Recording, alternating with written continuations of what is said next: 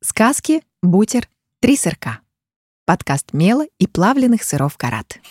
Давай, давай, давай, давай, ешь быстрее, в школу опаздываем. Ну, мам, намажь хлебушка и расскажи историю. О, ну, жили, были. Ну нет, нет, давай что-то новенькое. Хм, ну, держи бутерброд с сыром карат и слушай.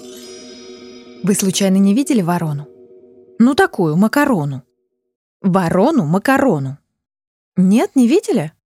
Она не прилетала к вам на подоконник? А может, она сидела на ветке, которая смотрит вам в окно? А вы просто забыли? Ну, вспомните, пожалуйста. Я очень-очень скучаю по ней. Если вы увидите ее, передайте ей, пожалуйста, что мне ее не хватает. Ворона Макарона, на первый взгляд, самая обычная ворона, которая от прочих пернатых отличается тем, что любит, как вы догадываетесь, макароны. Любые. Вареные, жареные, сухие, длинные, короткие, закрученные, как рога у антилопы, и прямые, как рельсы, уходящие за горизонт. Но больше всего она любит макароны с сыром. Как-то раз из макарон моя дорогая ворона свила себе гнездо. И все было чудесно пока не начался дождь, и ее гнездо не развалилось на части, не превратилось в бесформенного монстра, который во все стороны протянул свои щупальца, дрогнул и шлепнулся на землю. Хорошо, что там не было птенцов, а то бы и они упали вместе с бывшим гнездом. Иногда я из окна подбрасывал ей макароны, а она ловила их на лету, щелкая острым клювом. Иногда она садилась на подоконник и ждала, что я сварю ее любимые макароны по вороне. 27 соломинок спагетти, три желудя для вкуса, кусочек яблока, куриная косточка, 5 горошинок и ее самый любимый ингредиент — ложечка шоколадного сыра. За такое угощение ворона Макарона могла часами рассказывать мне о приключениях дня, о своих наблюдениях за бездомным недоверчивым котом, о новостях, которые случайно узнала. В один из осенних дней она поделилась со мной историей, подслушанной у перелетной утки, собиравшейся в дорогу, про птицу фламинго по имени Бу. Этот фламинго, как и вообще все фламинго, волшебный, можно сказать, небывалый, с длинной шеей и розового цвета. Вместе с другими птицами из своей стаи он жил на берегу теплой воды на острове Сардиния, смотрел на яркое солнце, ел всякие деликатесы, словом, не знал ни горестей, ни бед. Но однажды он выпил соленые чернила каракатицы. Странный, надо сказать, выбор для фламинго и сделался черным. Сначала над ним посмеялись и даже выгнали его из стаи. Но потом заметили, что он стал знаменитым среди людей. Каждый хотел на него посмотреть, мечтал с ним сфотографироваться. Тогда и все другие фламинго напились чернил. Но, как ни странно, не почернели. А фламинго Бу позвали обратно в стаю и даже назначили его главным. Да что там, целый остров уже хотят переименовать в его честь и назвать его Бурдиния. Вот такой он известный пернатый, такой необычный, клацнула ворона Макарона, заглотила горошинку и вздохнула. Слушай, ты вот какой цвет любишь больше всего? Ну, желтый, наверное. А как думаешь, бывают каракатицы с желтыми чернилами? Вот бы, может, я выпила их и стала желтой? Зачем тебе становиться желтой? спросил я. Разве тебе не нравится быть черной? Ну, черный тоже неплохо, но черный это только для меня и только для обычной жизни в обычном гнезде. А вот если бы я вдруг сделалась желтой, я бы сразу поселилась в твоей комнате. В моей комнате? Ну, конечно. Ты только представь, сколько журналистов соберется посмотреть на желтую ворону.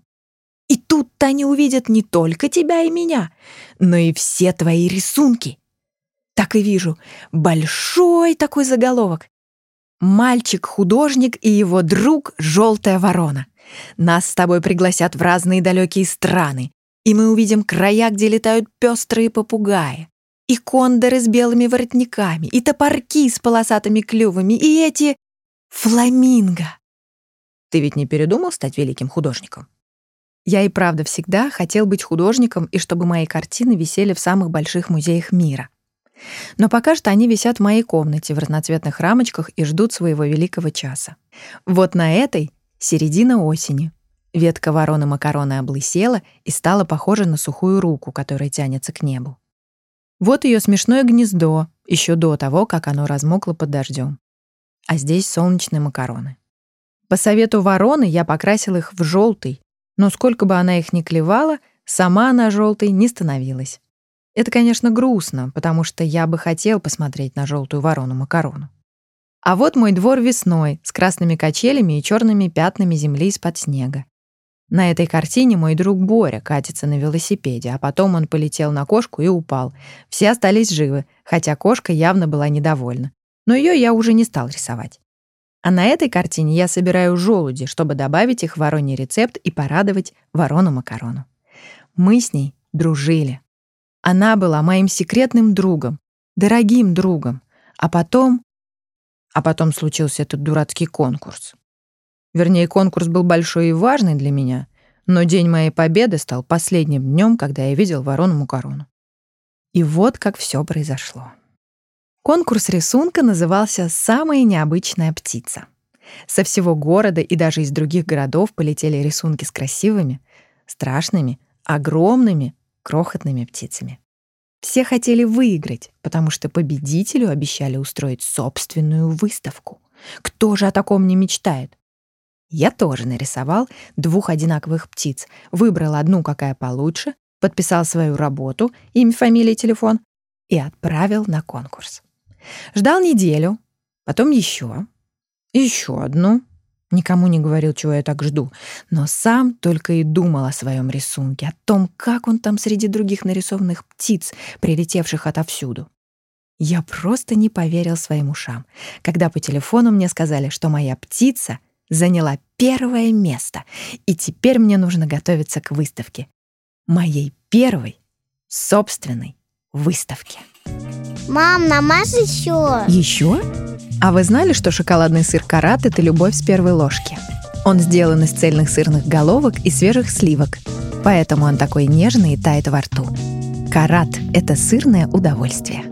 Так, держи бутерброд. На чем я там остановилась? Вечером я сварил праздничные спагетти с желудями, сверху положил три виноградины, намазал шоколадным сыром, поставил угощение на подоконник и пригласил ворону-макарону. «По какому поводу вдруг такой торжественный ужин?» — спросила радостная ворона. «Ты не поверишь!» — сказал я. «Мне дали первое место за рисунок». «Красота! За рисунок!» «Какой?» «За портрет самой необычной птицы». Ворона выпрямилась и взволнованно проглотила макаронину. «Самый необычный?» — переспросила она. «Да, именно. Самый красивый? Ну, конечно. Самый черный на свете? Вот уж не сомневайся. Такой, ну, который любит странную еду? Точно. Из которой ты бы мечтал сфотографироваться и чтобы все на свете увидели ваше фото? Еще бы, каждый мечтает с ней сфотографироваться. А потом бы вы вместе отправились в далекие-предалекие страны? ну, я не думал об этом, но если она не против, эта птица, то да, я был бы счастлив. Ворона Макарона встала в полный рост, расправила крылья. «Ну покажи, покажи скорее!» «Да сейчас!» Я медленно-медленно поднял из-за спины рисунок, тот второй, который оставил себе. «Вот!» «Скажи здорово!» Ворона замерла, потом опустила крылья, потом отвернулась. «Тебе что, не нравится?» «Нравится. Очень даже. Только я себе все равно по-другому представляла того черного фламинго. А как? Какой он, как ты думаешь? Ворона подошла к краю подоконника. Какая разница, что я, простая ворона, думаю о самой красивой и необычной птице? И она улетела. «Подожди, ворона-макарона, куда ты? А ужин? Вернись!» — кричал я. Только все было напрасно, она улетела, и с тех пор я ее не видел. Я оставил макароны на подоконнике, в надежде, что она вернется. Сел на стул и загрустил. Никто больше не цокал по подоконнику. Никто не клевал макароны. Никто не рассказывал мне последние новости двора. Никто не хотел становиться желтым только лишь для того, чтобы мои рисунки увидели во всем мире. И тогда я понял, что самая необычная птица — ворона макарона. Потому что она моя, родная, и никакой фламинго мне не нужен. Так что если вы видели ее, если она прилетала к вам на подоконник или садилась на дерево возле вашего дома, пожалуйста, скажите мне. Я вас очень прошу. Мел и бренд плавленных сыров «Карат» благодарит автора оригинальной истории Марию Ванденко и писательницу Анастасию Строкину, которая создала по мотивам этой истории настоящую сказку.